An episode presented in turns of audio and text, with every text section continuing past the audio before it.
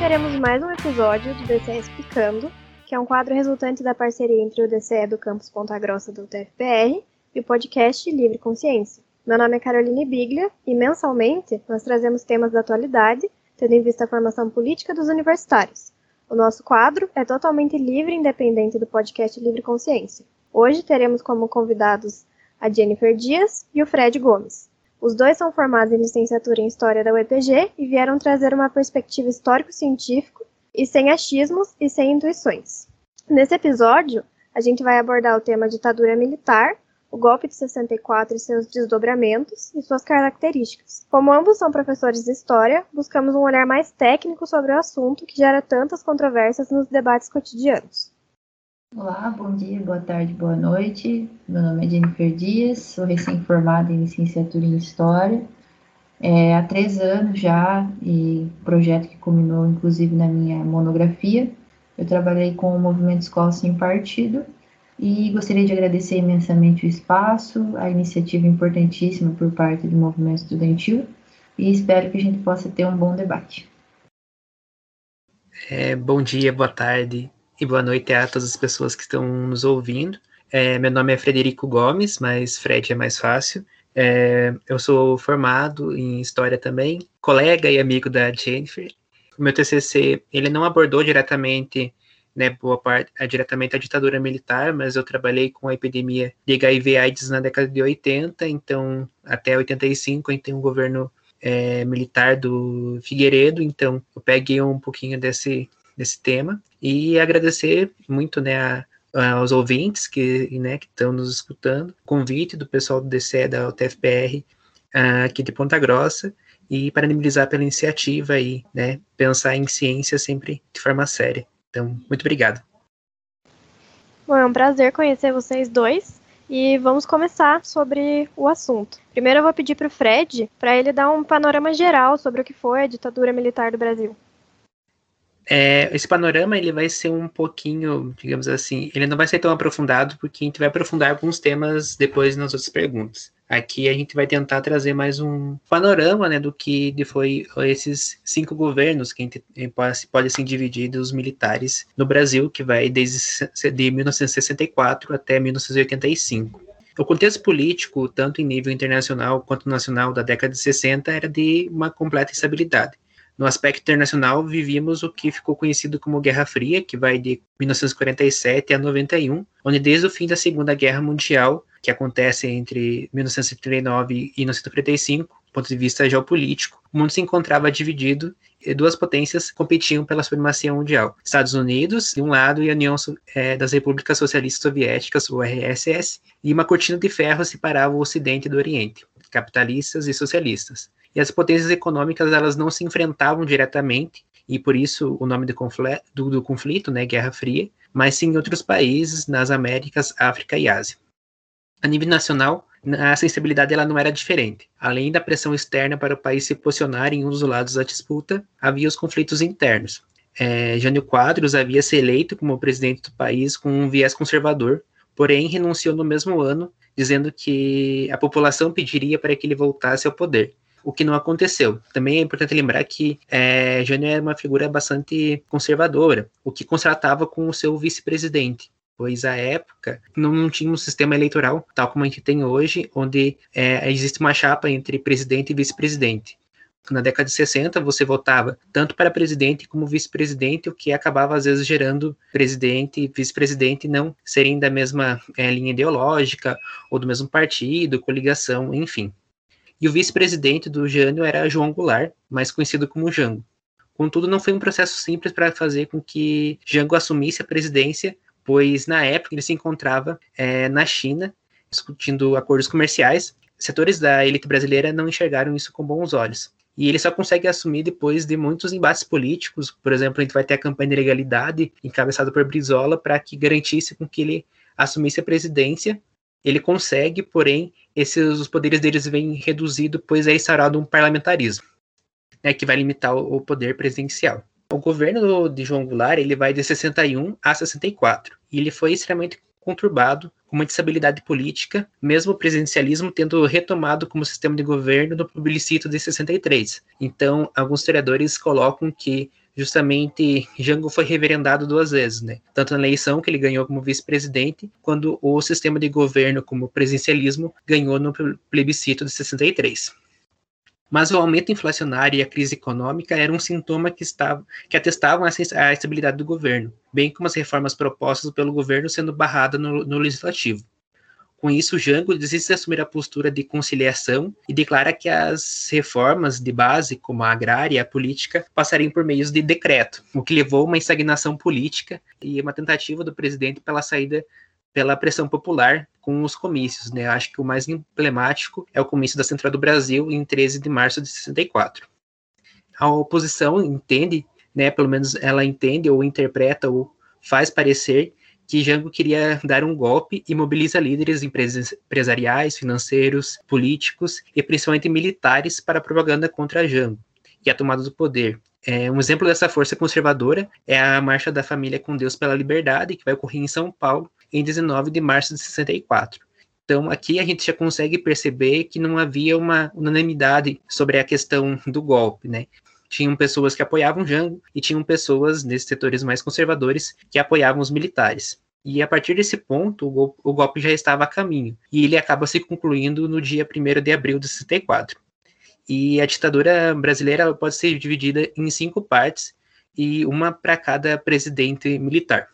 O primeiro é o Castelo Branco, e o governo dele vai de 64 a 67.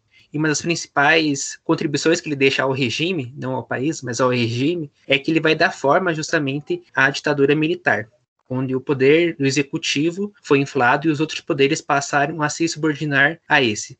Estabeleceu-se então o AI-2, que previa eleições indiretas para presidente, aumentava o número de ministérios no STF e a abolição dos partidos existentes. A partir daí só existia a Arena, que era comandada pelo governo, e o MDB, que era uma oposição, porém controlada. E também ele estabeleceu o AI3, que seriam as eleições indiretas para governadores e prefeitos das principais cidades do país, e novas eleições para executivo e governadores e presidência somente em 66.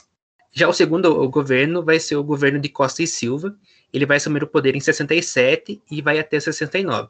O seu governo vai servir para endurecer ainda mais o regime, pois vários setores da sociedade estavam insatisfeitos com os rumos que a política estavam tomando. Manifestações, greves e denúncia de tortura tomavam o país, e isso demonstrou um, é, um problema para o governo. Em dezembro de 68, os militares publicam o AI-5, o mais severo dos atos institucionais, onde basicamente eles fecham o Congresso. O governo federal poderia intervir diretamente em estados e municípios, quebrando o pacto federativo suspensão de direitos políticos em até 10 anos, abertura maior da repressão e revogação dos habeas corpus, além de uma maior concentração do poder na mão do executivo, já que o legislativo praticamente deixava de existir.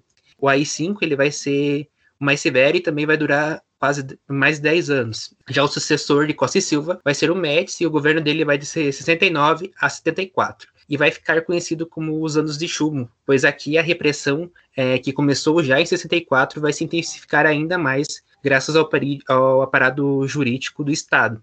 A criação do DOICOD, que seria o destacamento de operações de informação, Centro de Operações de Defesa Interna, que vai realizar uma legítima caça às bruxas a opositores à ditadura. Eles vão ser presos, torturados, mortos, e os que tiverem sorte, entre muitas aspas, é, vão conseguir se exilar. O saldo são mais de 6 mil denúncias de tortura, mais de 200 desaparecidos até hoje, 434 mortes, e isso contando as principais cidades do país. Uma documentação revelada mais recentemente mostra que no interior do país mais de 5 mil indígenas foram mortos, principalmente é, levando em consideração a construção da Transamazônica. É, o governo Geisel, que vai seguir, né, o do Médici, vai de 74 a 79 e vai estimular a abertura política lenta, gradual e segura, e isto é, segura para os militares, pois eles é, conduziriam esse processo. É, parte da cúpula do governo, principalmente ligada à repressão, era contra essa abertura. Contudo, mesmo com esse discurso pró-abertura, é no seu governo que vai ocorrer, por exemplo, a morte do jornalista Vladimir Herzog, que vai chocar todo o país e levou milhões a protestarem contra o governo. A morte do Herzog ela é bem emblemática, pois os militares tentaram forjar um suicídio para ele Porém, com as fotos que foram divulgadas e é de fácil acesso na internet, é, você percebe que é justamente uma cena muito forjada e que a situação que o corpo do, do Vladimir Herzog estava é, atestava que ele não podia ter cometido suicídio, pois não teria como aquilo ter ocorrido. Então, seria uma das inúmeras mortes né, que o, o governo os militares forjaram nesse período. O último dos governos militares vai ser justamente o de Figueiredo, que ele vai ser de 79 a 85 e responsável em guiar a abertura. E aqui é estabelecida a lei da anistia, que ao mesmo tempo restituía direitos políticos retirados pelos atos institucionais é, e beneficiava presos políticos exilados, também beneficiava agentes do governo que atuavam na repressão, na tortura, e não perdoava aqueles considerados terroristas. É, por exemplo, como o caso do Herbert, Herbert Daniel, que vai conhecido como é, o último anistiado, é, pois ele tinha atuado na luta armada. Porém, com o início da década de 80, a maior movimentação dos movimentos sociais, que vinham sendo reprimidos há muito tempo, e explodiram nas diretas já, que mostravam insatisfação popular. Aí, assim, só para a gente tomar um pouquinho para a gente pensar qual que seria essa herança da ditadura militar depois desses 21 anos, né? Ah, acho que é mais evidente seria justamente o aumento da violência na cultura policial, policial, principalmente pela polícia militar, que tem uma estrutura inchada nesse período, que é resquícios que percebemos até hoje nas batidas agressivas dos policiais em áreas marginalizadas das cidades e também no campo. A dívida externa é, brasileira, no final do período, ela batia 90 bilhões de dólares e a inflação ela, já chega, ela tinha é, chegado aos três dígitos e em 85 ela era de 224%. É, muito se diz sobre o milagre econômico da década de 70, onde o PIB do Brasil teve um crescimento é, oscilante, mas um crescimento real. Contudo, é aquela metáfora do bolo, né? Fazer o bolo crescer para depois dividir, mas quando a gente vai ver na realidade, a gente percebe que, por exemplo, a maior da parte da população nesse período ela empobreceu e a parte que já era rica ficou mais rica. Então, esses são alguns dos elementos é, que eu queria trazer primeiro nessa discussão. Bom, agora eu vou começar com uma série de perguntas, revezando entre os dois candidatos. Fred deve estar um pouco cansado, mas eu vou começar por ele. é, você pode nos dizer se existia liberdade individual durante a ditadura? E também falar um pouquinho sobre o jornalismo da época. Bem, é muito difícil a gente falar em liberdades individuais em um período que vai ficar conhecido pela sua repressão indo desde a censura a jornais, músicas, teatro, até a morte e a tortura. Qualquer pessoa ou grupo né, que fosse contra o governo ou denunciasse algo escuso que os militares estivessem fazendo, tinha seus direitos políticos caçados e exilados, é, ou eram torturados e acabavam morrendo. Eu vou trazer mais alguns é, exemplos é, mais para frente. É, o Renan Quinalha, que é professor de Direito da Unifesp, ele explica que os atos institucionais ele seria uma forma de legalizar o golpe. E, sobretudo, o AI-5 marca um recrudescimento da ditadura. As instalações vêm desde muito antes das diretas já. Em 66, por exemplo, temos uma greve estudantil denunciando os demandas do governo, e em 68 temos uma greve operária. Algo, um evento muito importante é, que vai também marcar esse período de instabilidade em 68 é a morte do estudante secundarista Edson Luiz, que ele foi assassinado em 28 de março de 68 é, durante uma manifestação no restaurante Calabouço, no Rio de Janeiro. E a sua morte pela, pela polícia, ela desencadeou sérias manifestações que foram respondidas com o endurecimento do governo. Então, a gente pega toda essa sensação popular que o governo não queria, e aquilo vai acabar culminando no ato institucional número 5, né, que vai ser o mais duro é, dos atos institucionais. E nas suas deliberações, é, por exemplo, estavam é, o fechamento do Congresso Nacional, é, a interferência direta em municípios e estados, a suspensão dos direitos políticos até 10 anos e revogação dos habeas corpus, bem como maior concentração do poder na mão do executivo o que realmente vai caracterizar um governo como uma ditadura. E aqui, por exemplo, a gente já percebe que essa questão de liberdades individuais passaram a não existir na época, né? Por exemplo, tem, tem a suspensão dos direitos políticos, então não era quem queria que quisesse concorrer ou que ganhasse uma eleição, seria eleito, né, efetivamente, e isso era barrado pelo governo. É, por exemplo, a revogação do habeas corpus, né, que é uma importante ferramenta para a gente conseguir manter é, que uma pessoa inocente não seja condenada, ela não passava a não existir mais. Então aqui a gente já percebe que não há uma como eu posso dizer, liberdades né, individuais. Existe uma discussão, sobretudo na internet, é, de como seria correto é, referir a esse período, né, regime militar ou ditadura. Mas essa é uma discussão que, até na época, ela não era tão importante, pois é, a nossa sorte, também, né, entre muitas aspas, é que a reunião de criação do AI-5 ela foi inteiramente gravada. E o áudio de mais de duas horas é um documento público e está disponível, se eu não me engano, pela Folha de São Paulo, no UOL. E pode deixar depois o link né, para o pessoal, caso queira conferir, tem o áudio e a transcrição e tem algumas falas. É, eu vou trazer três delas, né? A primeira é do, é, do então vice-presidente da República, Pedro Aleixo, é, onde ele diz o seguinte: pelo ato institucional, o que parece adotado esse caminho, o que nos, nós estamos é com uma aparente ressalva da existência dos vestígios de poderes constitucionais, existentes em virtude da Constituição de 24, é, de 24 de janeiro de 67, instituindo um processo equivalente a uma própria ditadura o também ministro das Relações Exteriores Magalhães Pinto fala o seguinte: Eu também confesso, como vice-presidente da República, que realmente com esse ato nós estamos instituindo uma ditadura e acho que se ela é necessária devemos tomar a responsabilidade de fazê-lo. Já o último trecho é que vou apresentar é do ministro e também senador Jarbas Passarinho, e é o mais claro que mostra que o Brasil de fato tinha se tornado uma ditadura, principalmente com o AI-5, mas na realidade desde 64. Jarbas Passarinho fala o seguinte: Eu seria menos cauteloso do que o próprio ministro das Relações Exteriores quando diz que não sabe se o que restou caracterizaria ordem jurídica como se não sendo ditatorial. Eu admitiria que ela é ditatorial. ditatorial. Então a gente percebe aqui que as pessoas é, que estavam no poder, né, as principais pessoas que estavam no poder à época, declarando que o governo ele era editorial e que eles iriam tomar essa esse trabalho de ser uma ditadura e, e fazer isso de fato. E por mais de 10 anos o AI-5 perdurou, é, censurando, tirando direitos e matando o cidadão brasileiro. Né, o Estado brasileiro ele virou uma verdadeira máquina de matar gente, tendo um aparelho burocrático e jurídico a seu favor. Então, milhares de brasileiros sofreram com a tortura no país. Trazendo alguns exemplos, por exemplo, como o Rubens Beiraut Paiva, que vai ser é o pai do Marcelo Rubens Paiva, ele era um engenheiro e político brasileiro e teve sua casa invadida por seis militares. Foi sequestrado, preso, torturado e morto em um quartel militar em, em janeiro de 71. O seu corpo foi enterrado e desenterrado várias vezes, até que seus restos mortais foram jogados ao mar. Em 73, a sua mulher e filhos só foram ter notícia da sua morte 40 anos depois, e eles nunca puderam enterrar Rubens. E o que o que choca também é, por exemplo, a época, mulheres não podiam ter contas é, bancárias separadas do seu marido, né? era uma conta conjunta. E como a ditadura não tinha emitido uma certidão de óbito para Rubens, é, a família não conseguia mexer no próprio patrimônio. E eles não eram uma família, por exemplo, como se muito se diz, né, que foram perseguidos pela ditadura de comunistas ou etc. Eles eram uma, uma família de classe média, né? Então, essa preposição que coloca que só é, pessoas que iam contra o governo de forma muito direta eram torturados, ela não é bem verdade.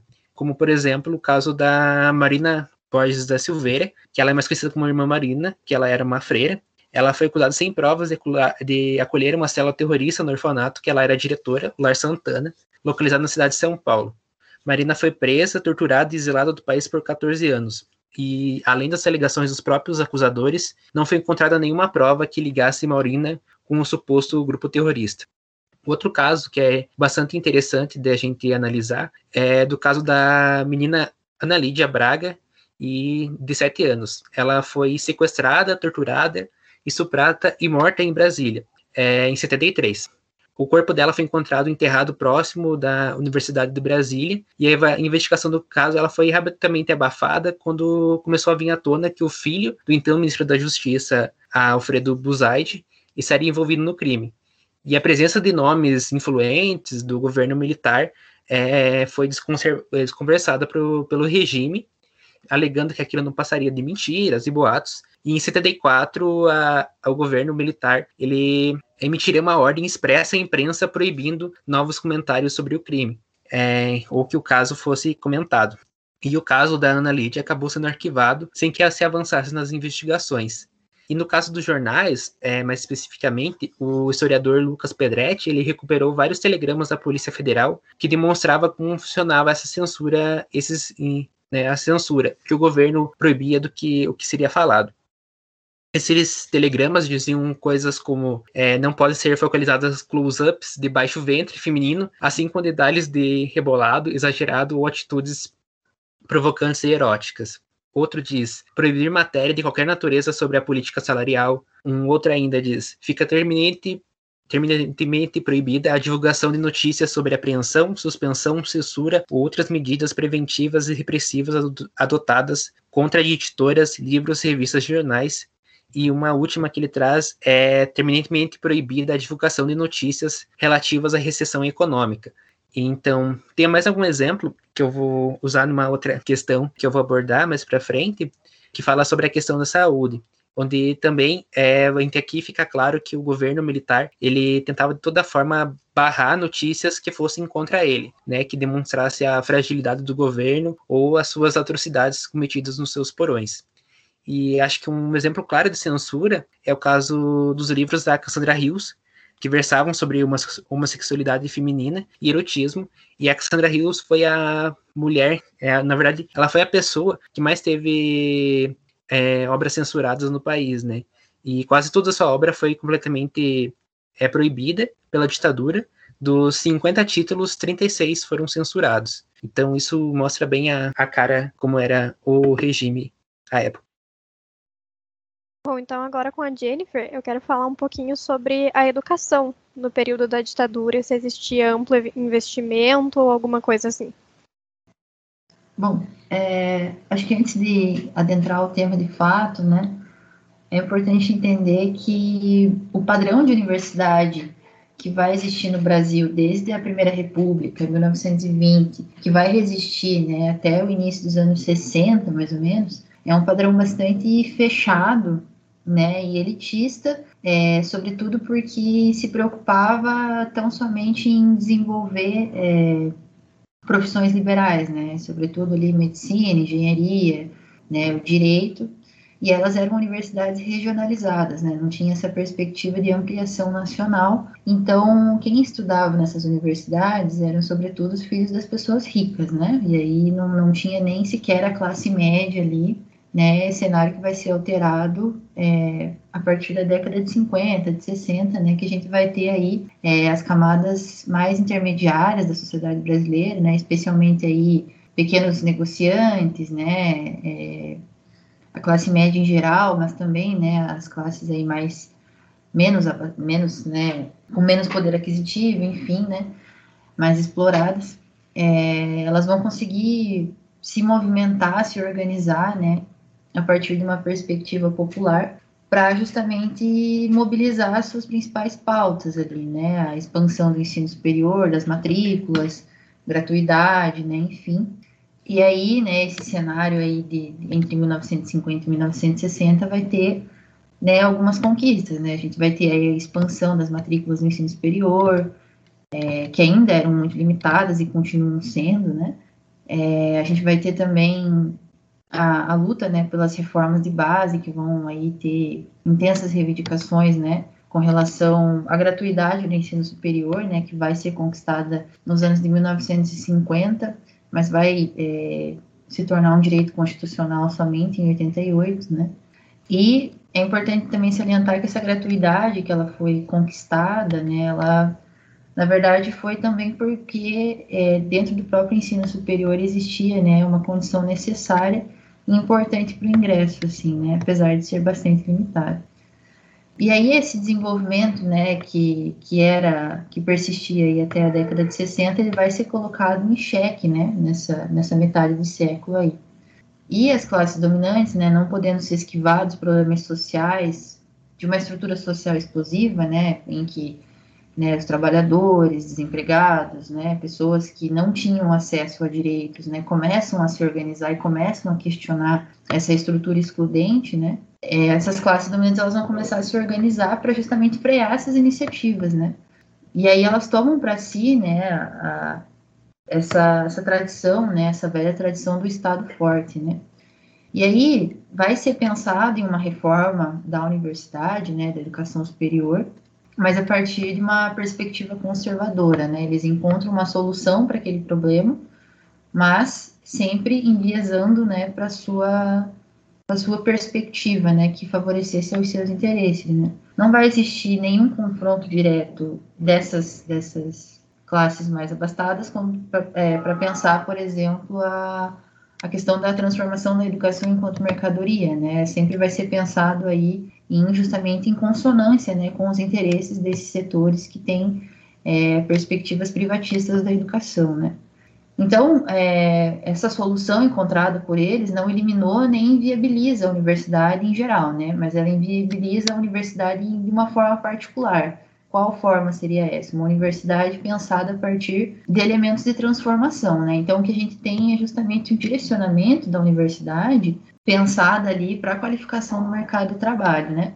E aí é só olhar os fatos, né? Por exemplo, um dos grandes, é, uma das grandes ações feitas, né, pelos ditadores ali foi justamente ter é, aposentar compulsoriamente inúmeros professores, né, de disciplinas, sobretudo as disciplinas de ciências sociais, né, ciências humanas em geral, né, que são ciências não duras, né, de caráter que não tem um, um caráter de, de efeito imediato, né, são, são ciências que você mobiliza mais as categorias de pensamento, enfim, né, para mobilizar um senso crítico, né, e esses, essa, essas categorias vão sofrer aí um profundo processo de perseguição, né, vão ser presos, né, ou vão ser exilados, né, vão sumir, enfim.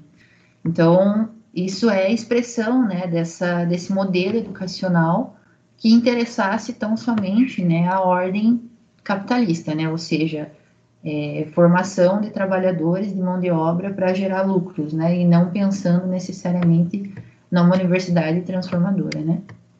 E aí, é, pensando assim, né, logo que os militares eles assumem o poder, né, assim como a política, a economia, ela vai passar por essas adaptações, né. Aí a gente vai ter a lei, né, a lei número 5.540, né, em 68, é, que vai reformar o ensino superior, né, e o ensino, o ensino de primeiro e segundo grau vão ser reformados pela Lei 5.692 de 71.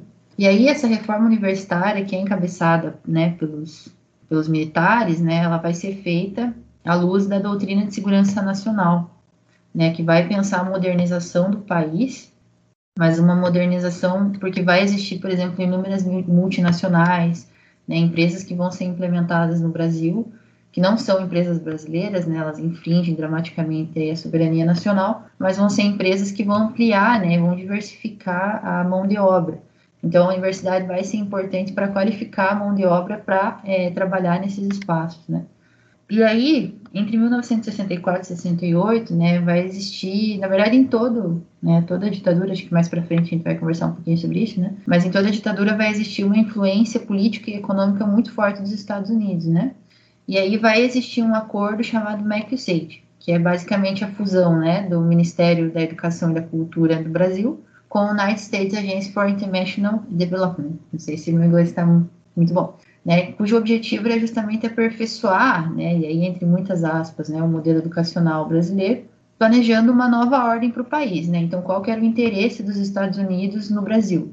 Era justamente garantir que é, a ameaça comunista, né, que na verdade não existia, que foi só um fantasma criado pelos militares para tomar o poder, ele não se concretizasse, né, e aqui na América Latina a gente tinha Cuba, né, que tinha acabado de passar por uma revolução, né, tentando ali romper, tentando não, né, rompendo com né, o imperialismo estadunidense. Então vão ser promovidos uma série né, de ditaduras militares né, na América Latina para garantir a hegemonia dos Estados Unidos, né, e garantir que o Brasil continuasse a ser, né, um, um país de capitalismo dependente e não houvesse esse rompimento, né. Então, dentro da educação isso vai se expressar muito forte também, né.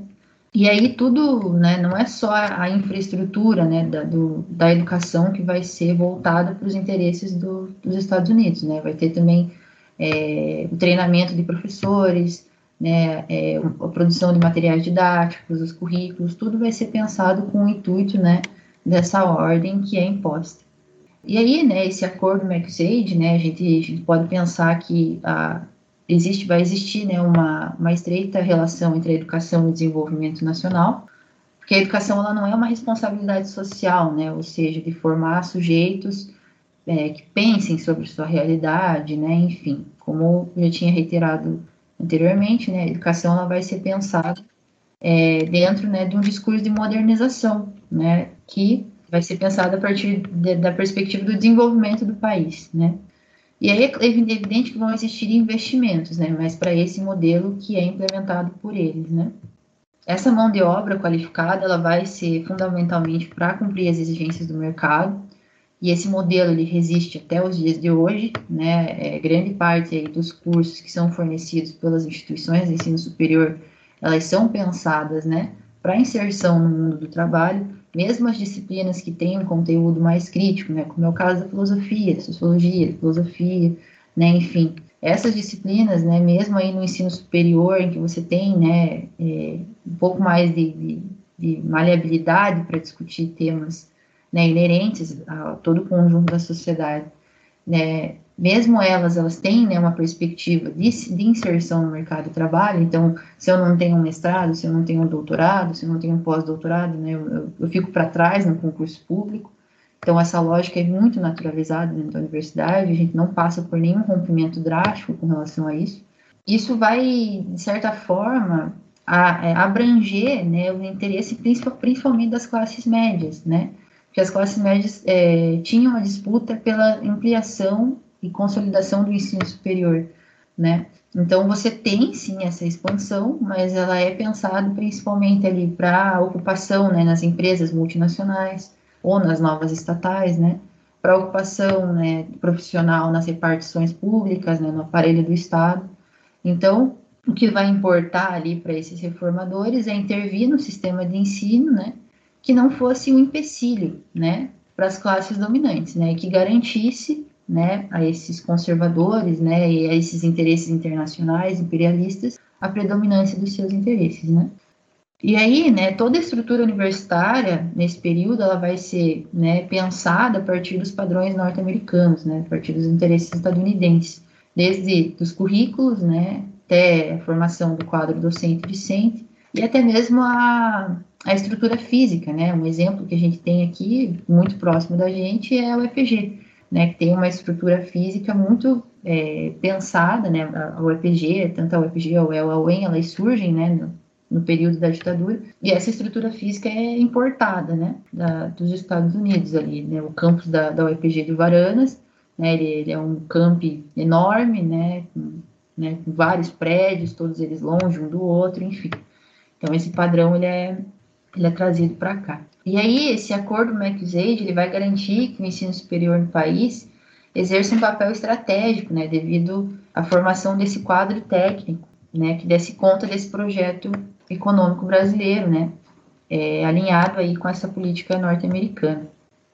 E aí, acho que para finalizar essa parte, assim, que eu acho que é, que é bem importante, assim, da gente da gente destacar é que o movimento estudantil, né, ele sempre vai é, ter um, um, protagonismo muito importante, né? Ele vai ser um dos segmentos mais perseguidos, mas também vai ser um dos segmentos que é violentamente é, afetado por essa política, né?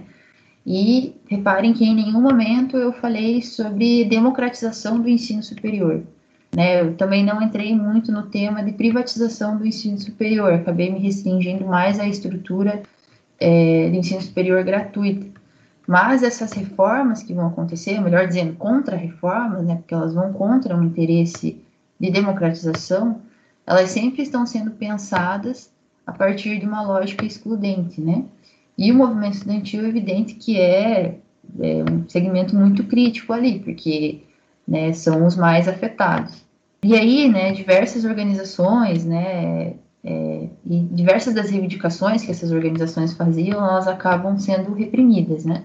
E, como já foi destacado aí pelo Fred, né, enfim, a principal característica do regime ditatorial era justamente a repressão e a censura.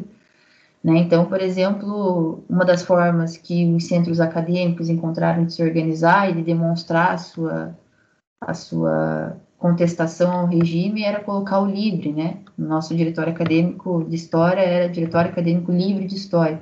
E em vários diretórios acadêmicos do país você encontra esse livre ainda, né? Então eram formas que eles iam encontrando, né, de, de se organizar. E aí, né, expressão disso, né, dessa organização do movimento estudantil foi a forma como o próprio regime tentou reprimir essas organizações, né?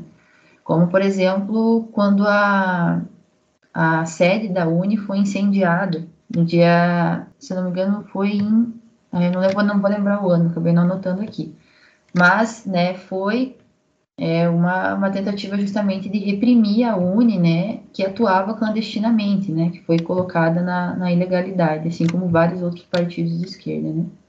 Enfim, é, acho que só para né, fechar, assim, o movimento estudantil ele vai ter uma, uma expressão muito importante, né, e continua tendo, né? Acho que mais para frente a gente vai discutir isso, assim, é fundamental que o movimento estudantil discuta esses temas, porque a ditadura militar ela nunca foi efetivamente superada, né? E a gente, não pode dizer que a gente tem resquícios da ditadura militar, né? Eu tentei trazer alguns pontos assim que evidenciam que essa estrutura, né, é, universitária que é moldada durante a ditadura militar, ela resiste até os dias de hoje. Né? Então, se ela resiste até os dias de hoje, se ela foi forjada por sujeitos que não estão interessados com o mesmo projeto educacional defendido pelas, né, pelos setores mais populares, né, pelos setores que são excluídos dessa estrutura, a gente tem que repensar essa lógica, né, e pensar a serviço de quem que ela está posta. Eu acho que é, é a importância da história de justamente observar isso, né? E eu acho que é basicamente isso da minha parte nessa questão. Bom, então, Fred, vamos falar um pouco sobre a saúde no período da ditadura. É, nessa época havia um sistema de saúde público? Tá, é, vamos lá. Eu acho que essa pergunta ela vem muito imbuída do, imbuída do que a gente está vivendo, né? Que seria a, pandem a pandemia de Covid-19. E acho que principalmente ela faz pensar o que seria do Brasil sem um sistema único de saúde, né? No caso, o SUS. Isso não é muito difícil da gente visualizar, porque basta a gente olhar como era o Brasil pré-Constituição de 88. E, né, além disso, justamente a saúde ser considerada um direito é, de, toda, é, de todo brasileiro, brasileira, ele, essa noção ela só passa a existir em 1978. É, no período militar, a gente vai ter um incentivo bem evidente de privatização da saúde, isto é, uma diminuição da participação do Estado é, na saúde e aumento da participação da rede privada. E como que isso funcionava? É, principalmente, quem tivesse a carteira assinada tinha o direito à assistência médica pelo Instituto Nacional de Assistência Médica da Previdência Social, que era conhecido como INAMPS. Mas alguns, algumas coisas eles não conseguiam fazer pelo INAMPS e quem não tinha por exemplo, carteira assinada, acabava recorrendo a instituições filantrópicas ou privadas. E os mais pobres eles eram tratados como indigentes para conseguir ter é, é, alguma forma de tratamento. Quem corria ao INAMPS é, é, era repassado para clínicas privadas, então é, clínicas privadas. E aqui se mostra justamente essa questão da privatização, pois o governo então repassava recursos né, do próprio governo para instituições privadas para, para, para o tratamento e a gente, a gente, percebe que não havia um investimento em saúde pública, né? Justamente esses, é, esse dinheiro da União era repassado para a rede privada. É, o Brasil, de fato, né, que é um site de notícias, ele produziu alguns gráficos bem interessantes a gente conseguir analisar. É, ele mostra, por exemplo, uma distribuição do orçamento em saúde, daí ele começa com alguns anos. Em 76, a gente tem é, de recursos é, destinados para internações nos hospitais próprios da Previdência é apenas 2,6%, em contrapartida, internações em hospitais particulares, 98%. Em, 78, em 1978, a atenção médica hospitalar ela correspondia a 86,48% e a atenção básica, isto é, para prevenir que doenças não ocorram, né, e fazer um tratamento, é, mas a prevenção, não somente é, o tratamento da, de alguma doença, é, essa atenção básica ela recebia apenas 0,87% de, é, de investimentos. E aí, em contrapartida, por exemplo, em, 2000, em 2008, 2018, a assistência é, hospitalar e ambulatorial era de 46,43% e a de atenção básica ela era de de 18,77%. Então aqui a gente percebe que, né, de a partir de 88 há uma melhora na saúde, pelo menos investimentos de saúde.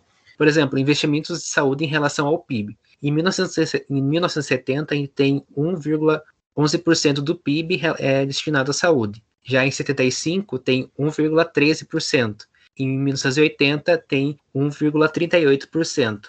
Contratando, por exemplo, com 2014, onde a gente vai ter 6,8% do PIB destinado à saúde. Uma questão também que é uh, chama muita atenção é justamente a mortalidade infantil. Em 1970, a mortalidade infantil era de 120 crianças a cada mil nascidos. Já em 2015, ela é de 13,82 a cada mil nascidos. Então, a gente percebe que há uma diminuição da mortalidade infantil, bem como um aumento da expectativa de vida ao nascer. Em 1960, ela era de 52 anos. Já em 1970 era de 57, em 2014 ela passa a ser de 75 anos.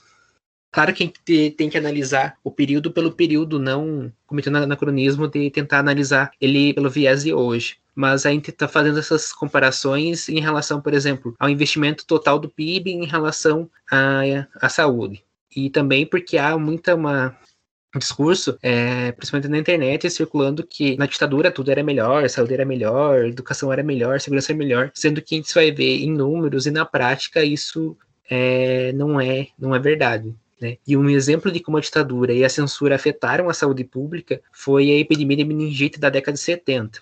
Desde de 1971, uma doença misteriosa ela vinha matando bebês em seis semanas, ao menos 10 crianças tinham falecido em decorrência é, de uma mesma doença na cidade de Cantagalo, é, do Rio de Janeiro, que era uma cidade de 5 mil habitantes. A epidemia ela, ela começou, por exemplo, é, em Santa Mauro, na Grande São Paulo, e teve um início insidioso até explodir, causando 2.500 mortes na capital paulistana em 74. A taxa de mortalidade da doença chegava a 14%, lembrando, por exemplo, que a taxa de mortalidade da Covid, ela chega, se eu não me estou enganado, a 2%. É, né, só a gente conseguindo fazer uma comparação. E para barrar que a mídia, pressa ou não, falasse sobre, é, sobre o governo, ou justamente a inação do governo frente à epidemia, é, o governo se valeu do Decreto-Lei 1077, de 26 de janeiro de 1970, que estabeleceu censura prévia aos veículos de comunicação. E, por exemplo, retomando o historiador Lucas Pedretti, utilizando aqueles telegramas da Polícia Federal, é, mandava para os jornais, etc., e tem um especificamente sobre a epidemia de meningite onde é colocado assim: é sentido manter proibida a divulgação de dados numéricos, gráficos e estatísticos sobre meningite, bem como notícias sobre quantidades de vacinas importadas. Fica igualmente proibida a divulgação de matéria sensacionalista ou explorações tendenciosas através da imprensa de assunto relativo à meningite. Então, mostrando que justamente o próprio governo ele estava barrando essas informa eh, informações sobre a epidemia e para justamente não demonstrar a falta de ação deles o que acabou gerando muita mais mortes pois as pessoas elas não sabiam o que estavam acontecendo bem como não é, tinham informações do que ela que era doença então, a gente já percebe aqui certas semelhanças com o que a gente vem vivendo, justamente nesse sentido de tentar minimizar o que seria a epidemia, né? E aqui tem um caso interessante, por exemplo, como mostra a importância de um sistema único de saúde, né? Antes o sistema ele era fragmentado, então estados, municípios, eles lidavam com a saúde conforme é, tinham e os repasses do Ministério da, da Saúde, eles eram bem precários, digamos assim. E, por exemplo, uma questão muito discutida na Constituição de 88 era justamente sobre a questão da comercialização de homoderivados, isto é, é comercialização do sangue, o sangue seria um produto ou não porque muitas pessoas elas vendiam sangue para é, em laboratórios e tudo mais. Eles não tinham controle de qualidade para todos os laboratórios, né? Que justamente o sistema único ele vai proporcionar. Então você não tinha um, uma, é, uma certeza de qualidade em relação ao sangue que era doado ou, ou né, era vendido, etc. Ou que é, depois era transplantado, né? E aí a gente fica pensando, tá, mas o quão problemático é isso? Problemático é isso que a gente, na década de 80, a gente passa a ter a epidemia de HIV e AIDS, e uma das principais formas do, de disseminação do HIV é através do sangue. Então, por exemplo, tem uma matéria da Manchete, que foi a revista que eu utilizei para é, no meu TCC, sobre a epidemia de HIV e AIDS, e ela, em 87, né, já tinha acabado a ditadura, mas ainda não havia uma política em relação ao controle de é, homoderivados, e ela apontando assim que é, 77%, é, 70% dos hemofílicos do estado do Rio de Janeiro estavam infectados com HIV devido ao tratamento com sangue não testado. No Rio, o índice de contaminação de sangue estava por volta de 18%, é, já que, por exemplo, em Nova York era de 1%, e sendo que já existia o teste de anti-AIDS, né, que, ou anti-HIV no caso, que comprovava que o sangue estava seguro ou não. E justamente foi com a Constituição de 88 que ficou proibida justamente a comercialização de sangue, porque justamente agora, por exemplo, temos hemonúcleos, hemocentros que atestam a qualidade do sangue e é muito mais seguro se doar e receber sangue. Então, justamente, a gente percebe a, importância dentro do sistema único de saúde e o quão problemático é o próprio governo ele está agindo contra a saúde pública, né? Censurando informações, é, minimizando a gravidade de doenças ou epidemias. Enfim, esses são só alguns exemplos.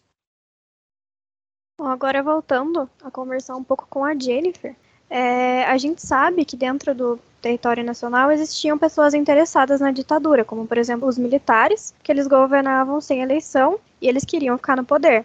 Mas existiam também interesses internacionais em manter a ditadura no nosso país? Ah, com certeza, né? Como eu já falei com relação ali às reformas na educação, né, vai existir ali o acordo McSaid, né? E os Estados Unidos, na verdade, ele vai ser um grande protagonista, né? Tanto na tanto para impulsionar as forças militares a tomar o poder, né? Quanto na tutelagem, né? Desse, no desenvolvimento dessa, desse golpe, né? E aí eu pensei em trazer aqui, na verdade, a sugestão, mas também trabalhando, né? Enquanto fonte histórica, um documentário chamado O Dia que Durou 21 Anos, do cineasta Camilo Tavares. Foi um documentário lançado em 2013. E aí, pensando né, na filmografia enquanto um importante um instrumento né, para mobilizar sensação, sensações né, em geral, despertar o interesse no pensamento crítico, né? Esse longa, ele vai se concentrar, sobretudo, né, em comprovar o envolvimento e incentivo dos Estados Unidos no golpe militar de 64, né, com vários, e vai mostrar vários documentos né, que provam as estratégias, sobretudo do embaixador Lincoln Gordon, que é um dos principais articuladores desse episódio da história brasileira aí. E aí, o que estava acontecendo antes do golpe, né? É, existiam inúmeros, né, inúmeras é, questões ali, discursos promovidos, né, pelo reformista João Goulart, né, que defendia reforma de base como a reforma agrária, direitos dos trabalhadores do campo, né, e tinha um amplo apoio aí do campo progressista, né?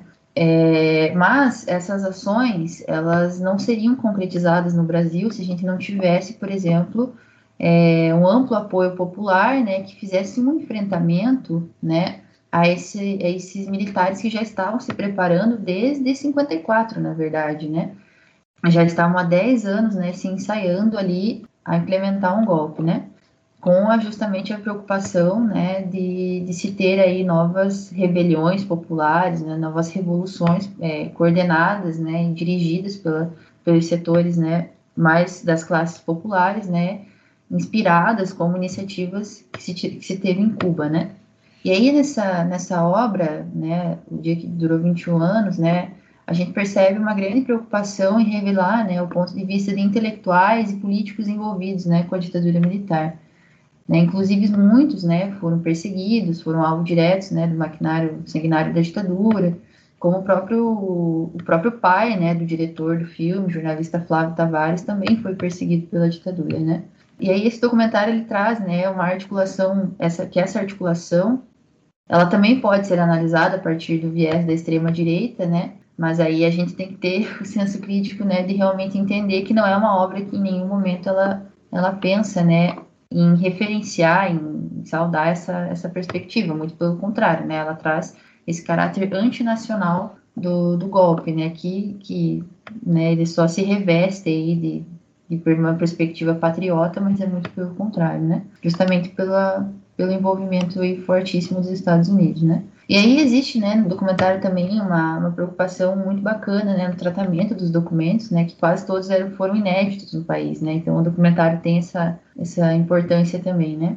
Comprova-se, né, nesse documentário a perseguição política ao presidente democraticamente eleito, né, que foi o João Goulart, o envolvimento direto dos Estados Unidos na articulação golpista, né? É, inclusive trazendo, né, é, áudios de ligações trocadas, né, entre, entre o Kennedy, né, John, John F. Kennedy, e o embaixador, né, Lincoln Gordon, em 1962, né, que já se tramava aí essa, como que se ia se dar essa conspiração anticomunista, né, porque eles tinham, né, foi criado esse fantasma, né, como se fosse ter de fato uma revolução comunista no Brasil, mas não tinha nenhuma chance concreta disso acontecer. O próprio João Goulart não era, né, um socialista, ele defendia reformas dentro do capitalismo, né, mas isso para eles já era o terror, assim, né, já era é, a possibilidade concreta ali de se mudar as coisas, né.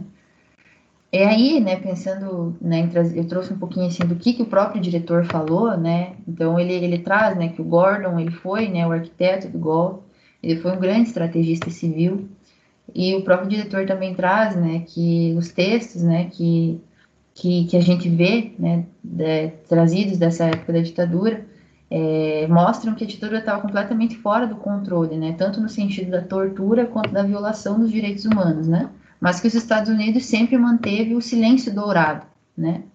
É, e via né, a, a, violência como um mal necessário né, para manter o sistema econômico com base no capital privado dos Estados Unidos aqui no Brasil. Isso, né, palavras do próprio diretor. E aí, se a gente retoma a literatura clássica, né, como Floresta Fernandes, a gente pode compreender que a natureza da modernização capitalista brasileira ela foi contra-revolucionária, né? No sentido de que antes mesmo de se ter uma revolução, eles já tomaram uma atitude para aprofundar a característica de capitalismo dependente do Brasil, né? É, e ainda o próprio Floresta Fernandes considera, né, que a ditadura militar ela foi a expressão mais acentuada da natureza autocrática das classes dominantes no Brasil. Né? Então, por exemplo, se é, os setores da oposição se mobilizassem para reivindicar os seus direitos, né, a, as classes dominantes elas sempre tiveram, né, a, uma característica bastante antidemocrática e truculenta, né, para justamente esvaziar, cooptar, destruir qualquer reivindicação que fugisse dos seus interesses, de sempre é, garantir ali os seus privilégios, né.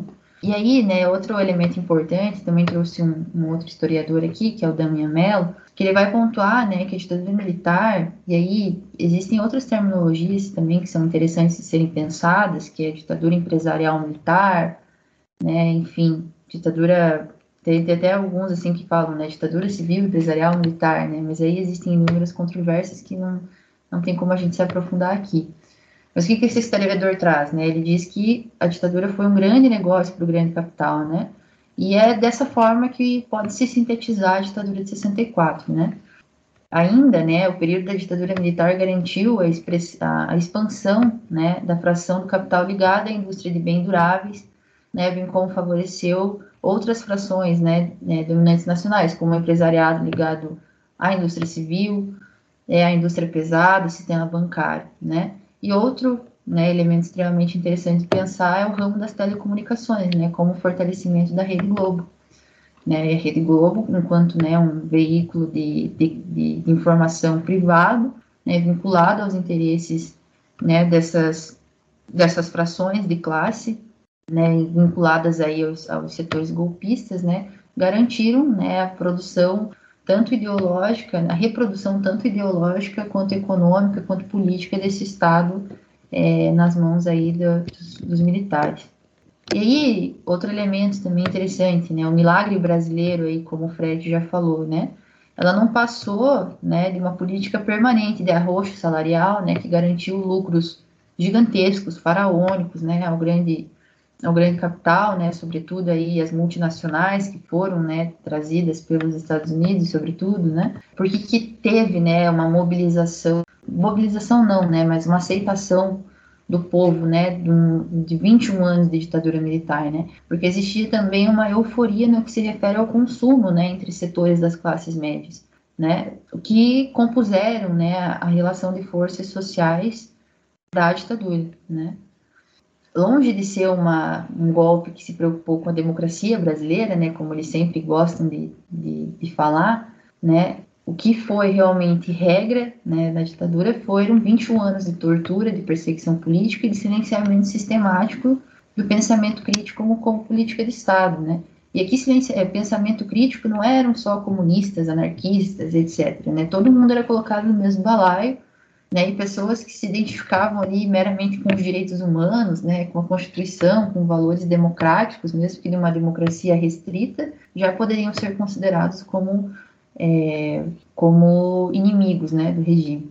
E aí é, eu trouxe, né? Esse documentário que ele traz essa perspectiva, né? De influência dos Estados Unidos em nenhum momento estou relativizando aqui né, que existem outros inúmeros elementos para se estudar na ditadura militar no Brasil. Eu acho que é um tema de fundamental importância de ser aprofundado e continua sendo aprofundado né, nos estudos. Né, existiram, existem inúmeras perspectivas de se avaliar o golpe militar no Brasil e não que não estão só restritos né, à, à forma do capital monopolista ali, né, como essa, essa divisão mundial da economia, né, como que ela sustentou a ditadura aqui, né? Mas existem vários elementos sociais, políticos e econômicos que não se excluem, né? Mas, é, mas que se entrelaçam, né?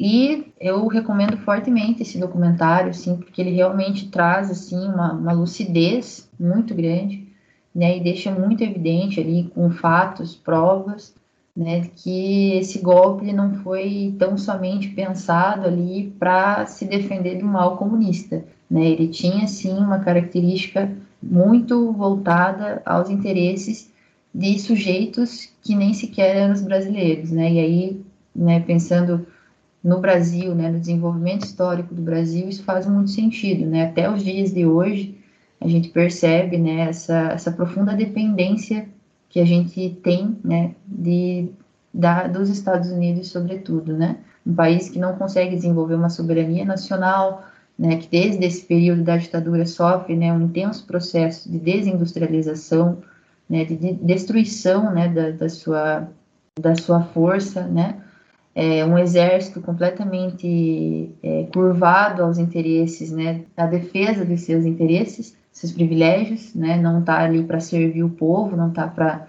trabalhar, né, para defender de fato a democracia, mas sim para exterminar ela ou qualquer resquício que ainda exista dela. Então, é muito importante, né, pensar isso aí, porque a gente ainda tem uma, né, essa, essa dinâmica ainda é muito presente, né, sobretudo aí quando a gente pensa o reaparecimento a céu aberto, né, de movimentos antidemocráticos, de aspirações fascistas e revisionismos, né, propagam o obscurantismo, né, com perspectivas muito saudosistas, né, de um período, de um dos períodos mais nefastos da nossa história, né. Então isso é muito grave e precisa ser revisitado constantemente. Bom, agora eu vou fazer umas perguntas para os dois. Se vocês quiserem, se os dois quiserem responder, se só um quiser responder, se quiserem complementar a resposta um do outro, fiquem à vontade. Começando com vocês acham importante continuar fazendo a denúncia desse período da história do país que foi muito nebulosa e conturbada? Eu acho que a Jenny ela tinha começado a meio apontar um caminho para isso, né, para essa uma resposta para essa pergunta no final da fala dela. E, assim, eu, enquanto professor, historiador, eu acho que é de extrema importância a gente continuar debatendo o que foi, né, e e ainda o que resta de, de, dessa ditadura. A gente, por exemplo, das ditaduras da América Latina, a gente foi uma das únicas ou a única que não é, não julgou, né, não levou a julgamento os torturadores. Eles ficaram impunes. A gente teve alguma medida em relação, por exemplo, à Comissão da Verdade, mas ela era só para meio que relatar, não que a gente já sabia, né, mas o, o mas para mostrar realmente o, o, terror que ocorria, né, na ditadura, de trás das, da, por detrás das câmeras, né? E só que não foi feita nenhuma medida contra torturadores. E aí, por exemplo, a gente vê em 2016 é, deputados é, retirando, né, votando num impeachment, um, golpe na realidade, é, retirando uma mulher democraticamente eleita do poder e homenageando o torturador, né, que a fez tanto mal, assim. E aí a gente, percebe o quanto ainda falta de ser discutido a ditadura na sociedade brasileira. Eu, particularmente, acho que a gente discute isso muito pouco e de uma forma, por exemplo, né, na história a gente tem que pensar em formas de história pública para a gente pensar isso. Por exemplo, a gente não tem museus, né, que seriam espaços culturais, mas também espaços de aprendizado não só para uma população adolescente, mas, por exemplo, para toda a população.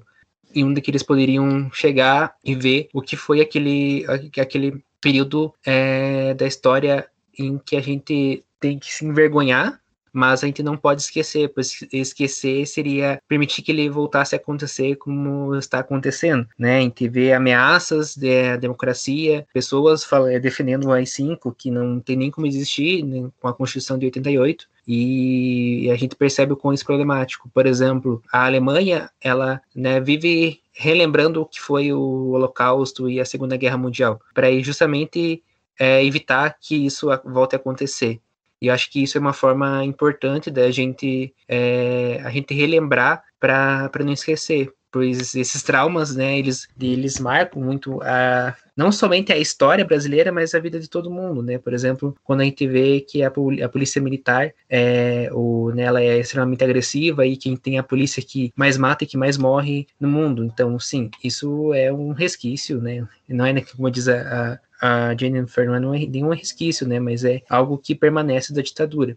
E aí eu queria trazer é, uma citação bem rápida da Maria Retaquel, que ela é uma psicanalista e ela escreveu um texto que é intitulado Tortura e Sintoma Social, que está na uma coletânea de textos da Boitempo, que é o que resta da ditadura. E ela diz o seguinte, abre aspas, é, não há reação mais nefasta diante de um trauma social do que a política do silêncio e do esquecimento que empurra para fora dos limites a simbolização as piores passagens da história de uma sociedade.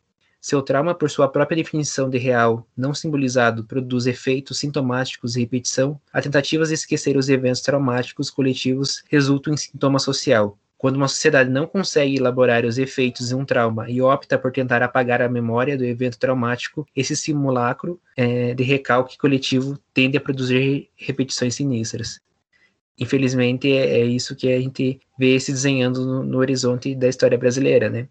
Uma repetição desse período e é algo que a gente pode fazer para evitar isso é justamente relembrar esse período, né? na verdade, né, rememorar, né? A gente relembrar e criticar e perceber é, o que, que, está acontecendo hoje, com as formas a gente pode agir, né? Eu acho que da minha parte seria isso. Bom, é, eu também como professora de história, né, considero que o direito à memória ele é fundamental, né? Como nós não, nunca tivemos, né, como o Fred citou aí, nós nunca tivemos, né, nenhuma medida rígida, rigorosa, né, nós perdoamos os militares por todas as atrocidades, né, por terem transformado o Estado, né, em uma máquina de matar gente, uma máquina de moer pessoas, pensamentos e sonhos, enfim, né. Tudo isso, né, reflete na forma como a gente hoje continua a responder, né, a esses crimes de responsabilidade que são cometidos por quem nos domina, né? E eu acho que, né, existem, por exemplo, inúmeras famílias que até hoje não sabem o que aconteceu, né, com os seus familiares, né? Eu acho que isso é o mínimo de justiça histórica que a gente deveria ter, né? Um dos casos aí é o de Zuzu Angel, né, que até ano retrasado estava né, sendo discutido, né, a filha da Zuzu Angel, né, estava reivindicando o direito da sua mãe, né, ter reconhecido na certidão de óbito que quem a matou foi o Estado, né, porque até então é, ela foi morta em 1976, né, no que foi dito pela, pelos ditadores como um acidente de carro, né, mas depois foram, é, foram levantadas todas as provas para dizer que, para provar, né, que ela tinha sido morta pela ditadura. E isso só veio acontecer, né, muitos anos depois, né. Então, o sofrimento da família dela, por exemplo, foi gigantesco, né. E isso acontece em outras famílias também. Mas de qualquer forma, né, eu acho que discutir esse tema extremamente sensível é fundamental para se compreender, né, a, as experiências que, que nós tivemos historicamente precisam ser revisitados e, mais importante, democratizados, né? Isso a gente não vai conseguir fazer se a gente não tiver estruturas educacionais que possibilitem o acesso ao conhecimento, né? E aí, como que a gente faz isso, né? Pensando justamente em um projeto alternativo, né, a esse projeto que vigora atualmente, né? Extremamente decadente, extremamente excludente, né? Em que é, elementos básicos, né, como conhecer a sua própria história, são absolutamente negados para um grande conjunto, né, da população brasileira. E a própria, a própria estrutura curricular universitária, né, destina às vezes muito pouco tempo para se discutir ditadura militar, então a gente acaba sempre tendo que estudar meio que sozinho, né, mas é um período histórico de fundamental importância de ser estudado de fato, né? Não ser só visitado ou lembrado, assim, eu acho que é mais do que isso, né? É, a gente tem que ter, assim, um conhecimento fundamental desse período, justamente porque a história do Brasil é assentada em golpes, né? É, mesmo sob a justificativa de eleição, a gente teve golpes, né? Como foi o caso aí da eleição do Bolsonaro, né? Foi uma eleição que não foi democrática, né? Que foi articulação, uma articulação golpista, né? Então a gente sofreu um golpe em 2016, em 2018 a gente sofre um segundo golpe e não duvido, né? Eles já tem, já estão se ensaiando para dar mais um golpe, né? Bolsonaro já fez inúmeras declarações de que não vai aceitar o resultado eleitoral de 2022 e que quer que o voto seja impresso, enfim, né? Então esse cara está novamente, né? Abrindo aí a, essa lata de lixo da história, né? E tentando promover, né, e tentando agitar as forças armadas ali para viabilizar um novo golpe, né? Então seria mais um golpe que na história recente que a gente sofreria, né? Praticamente aí três, né, em, em menos de dez anos. Então, revisitando esses temas, né, eu acho que a gente entende, por exemplo, quais são os interesses desses caras, né? Quem, a quem eles se vinculam, a que projeto eles, eles se ancoram, né? E a gente pode encontrar ali inúmeras respostas, não só do que é a história deles, mas também de como que a gente pode, né, enfim, se libertar disso, assim. Bom, com tudo isso que foi falado e com o que a gente já sabia sobre a ditadura, a gente percebe que ela não trouxe avanços. Por que vocês acham que a, nos dias de hoje a gente ainda tem pessoas que seguem defendendo esse regime?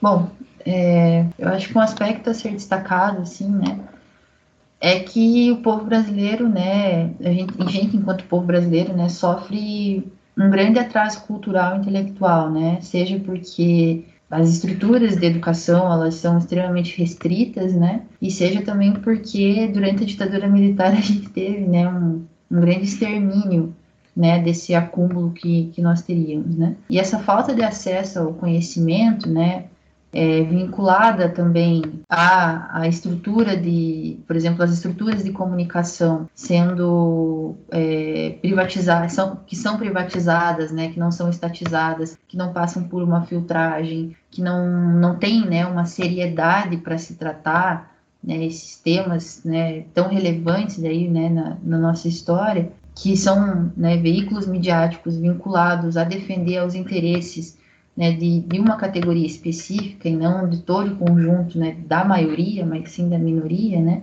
é, favorece imensamente um, é, um grande uma grande desinformação, né? Então a gente tem muita informação, muita informação, mas que não passa por nenhum tipo de, de filtragem, isso favorece a desinformação, né? Então, é, o que a grande maioria do, do povo brasileiro recebe é uma informação que muitas vezes não tem veracidade, que muitas vezes não tem verificação, né, que a pessoa também não, não tem ali, não domina mecanismos, né, para conseguir de fato, né, ter acesso à informação verdadeira, é, e tudo isso contribui, né, para que a gente para que a gente tenha né, é, esses pensamentos vinculados à extrema-direita, a um, tra um, tradicionalismo conservador é, muito enraizado, muito forte né, na, nossa, na nossa história, isso tudo contribui para que esses pensamentos, né, eles acabem aparecendo e quando a gente tem, né, uma agenda ofensiva, uma agenda regressiva, né, tomando, né, a,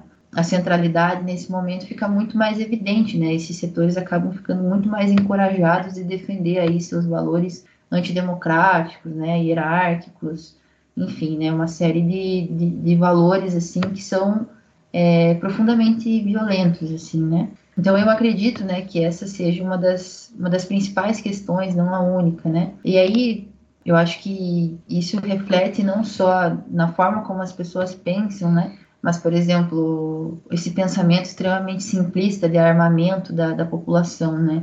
Ele está profundamente vinculado a, ao fortalecimento de um aparato repressivo, né? Em que a nossa polícia é feita para matar, né? Sobretudo pessoas pobres e pessoas negras, né? De todo ano, né, é sempre o mesmo índice ali, né, de todas, os, de todas as pessoas que foram assassinadas pela polícia, ao menos 70% das mortes são de pessoas negras, né. É, a mortalidade de jovens negros, né, é, ela é a maior do mundo, né? São 63 mil jovens mortos por ano, né? E destes, né, 70 são negros. Enfim, então é muito grave, né, o que a gente vem passando. É muito complicado, né? Eu acho que a gente, para a gente conseguir trabalhar com isso, né, a gente vai ter que sim, né, fazer um intenso trabalho de reformas é, muito profundas, né, que, que, que consigam de fato lidar com esse passado tão complexo que a gente tem, né, mas sobretudo também organizar e sistematizar esse conhecimento, né, de modo que a gente possa acessá-lo, mas não acessar de qualquer jeito, né, mas que a gente possa acessá-lo, democratizá-lo é, a partir de uma perspectiva assentada em valores efetivamente democráticos, né, e efetivamente é, que contribuam, né, para uma sociedade com menos exploração, com menos desigualdade, enfim. Eu acho que, que da minha parte mais ou menos isso, sim acho que não tem muito mais acrescentado que além do que a Jenny falou e falou muito bem, mas é acho que essa pergunta ela casa muito com a outra, né? Assim, a gente percebe a importância de continuar falando e denunciando esse, esse período e justamente essa denúncia ela é necessária para que que não venha a repetir e não venha a ver pessoas defendendo esse período, né? Desde pessoas que estão assim no nosso dia a dia, né? Que amigos, etc., até presidente da República algo que poderia fazer e é necessário é que se tornasse mais duras é, as penas, né? E justamente é, em relação a pessoas que defendem a ditadura no, no quesito, por exemplo, tortura, etc. Então, justamente a gente perceber que não é simplesmente se basear a opinião em achismos e que tá tudo bem, né? Mas que é preciso justamente compreender o que foi esse, esse período e as marcas que ele deixa. É, só assim a gente consegue perceber formas de superá-lo, né? Pois acho que muitas das pessoas que ainda defendem o regime é justamente pela falta de, pois não, ele não foi superado, né? Então isso, isso a gente, então a gente tem que batalhar para conseguir justamente uma superação desse, desse, dessa ditadura que ela ainda de certa forma ela continua, né? Bom, então agora eu vou abrir para considerações finais dos dois. Se vocês têm alguma coisa que vocês gostariam que os nossos ouvintes soubessem sobre a ditadura, se faltou falar alguma coisa, esse é o espaço para vocês. Eu gostaria de fazer uma consideração assim bastante rápida, né? Que infelizmente um dos principais saudosistas que a gente tem no Brasil hoje, a ditadura militar, é o ex-presidente da República, né? É, ele já participou de inúmeros atos pró-ditadura, né? É, existe uma crescente e constante militarização das suas estruturas ministeriais, né? Já fez inúmeras declarações públicas, né, para celebrar o período. Né? A gente teve aquele caso nefasto do, do, ministro da, da Cultura, né, que fez um vídeo lá fazendo referência ao nazismo, enfim, tudo isso, né, é muito importante da gente se pensar, né? O Bolsonaro já fez, né, inúmeras apologias à tortura, né, que era uma das principais técnicas, né, de, de silenciar os opositores, né, fez uma, uma apologia ao coronel Brilhante Ustra, né, que foi quem chefiou o destacamento das operações de informação, centro de informação, de operações de defesa, né, o chamado DOICOD, né, ele inúmeras vezes zombou, por exemplo, da né, da, da, tortura que foi sofrida né, pela ex-presidenta Dilma Rousseff.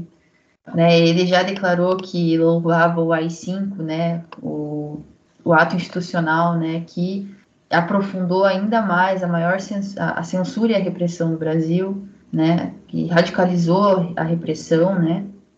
Ele vem fazendo inúmeras chantagens à imprensa, inclusive dizendo, né, que mandando a imprensa calar a boca, mandando, enfim, né, é, dizendo que não tem nada a ver com o que a imprensa fala, detonando a Globo, enfim, né, uma série de coisas, né, que mostram que ele tem um interesse muito grande, né, na censura, né, inúmeros ataques à educação, né, a gente acabou não entrando muito na questão da educação básica, né, mas uma das, das questões, né, que, que eram muito fortes na, na, na educação básica era justamente essa característica tecnicista e militarizada, né? Como, por exemplo, tinha as disciplinas lá de civismo, né? Isso vem sendo retomado aqui no, no Paraná. O projeto de militarização das escolas foi inspirado no projeto do, do Ministério da Educação do governo do Bolsonaro, né? Enfim, são uma série de, de, de atitudes que ele tem que mostram, né, o quanto ele é um entusiasta da ditadura, né, o quanto esse cara precisa ser derrubado, precisa ser questionado, precisa ser enfrentado, que não se trata mais de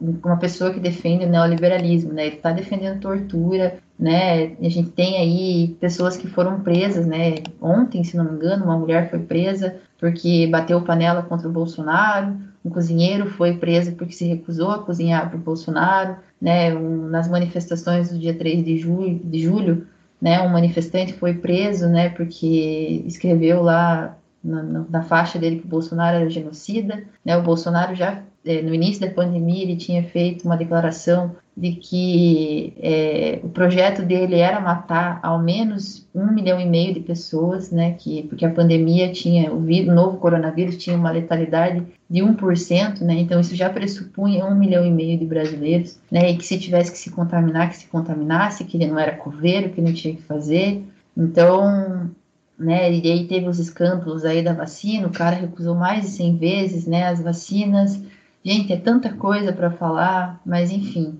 né? A gente precisa aí falar sobre isso de fato, né, em todos os espaços que a gente tiver. Né? O Bolsonaro é o maior entusiasta da ditadura militar e a gente não pode permitir que isso volte, né? A gente não pode normalizar essa violência e permitir que esse cara retire da lata de lixo da história o período mais nefasto da história desse país, né? Nossa ditadura foi uma das mais nefastas do mundo, então acho que é isso, assim, das minhas contribuições finais. Eu acho que eu fico muito contemplado com a, fala da Jennifer. É, acho que as minhas considerações finais vão mais no sentido do pessoal assim, sempre buscar se informar, né? E tem muito conteúdo bacana feito por pessoas sérias na internet, em livros, podcasts. E aí acho que eu queria, acho que nessas considerações finais, deixar algumas indicações. Por exemplo, tem o documentário Memórias Femininas na Luta contra a Ditadura Militar, que ele, se eu não me engano, ele é da UFRJ, né, da Federal do Rio de Janeiro. Ele traz justamente a história de mulheres que enfrentaram a ditadura e, e que é, algumas delas né, acabaram sendo torturadas, etc. Né, e elas têm relatos que são bem tenebrosos, né?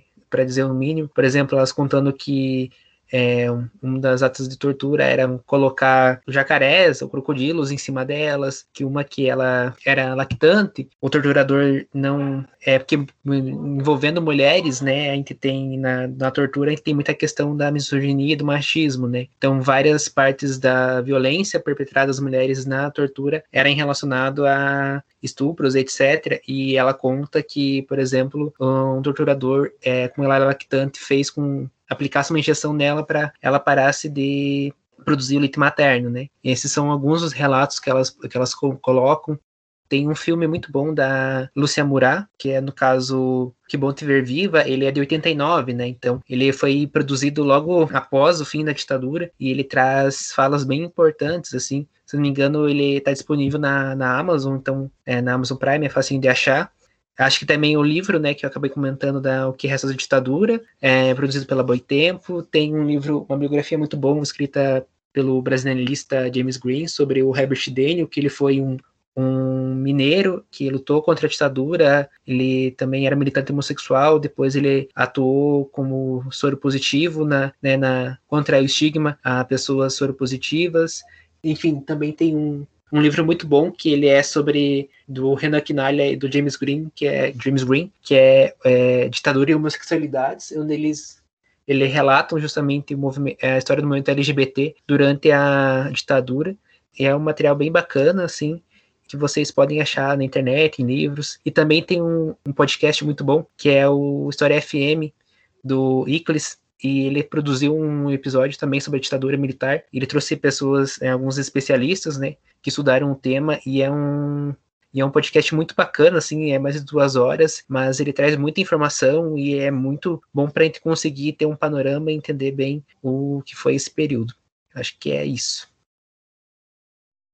Muito obrigada, então, aos dois convidados.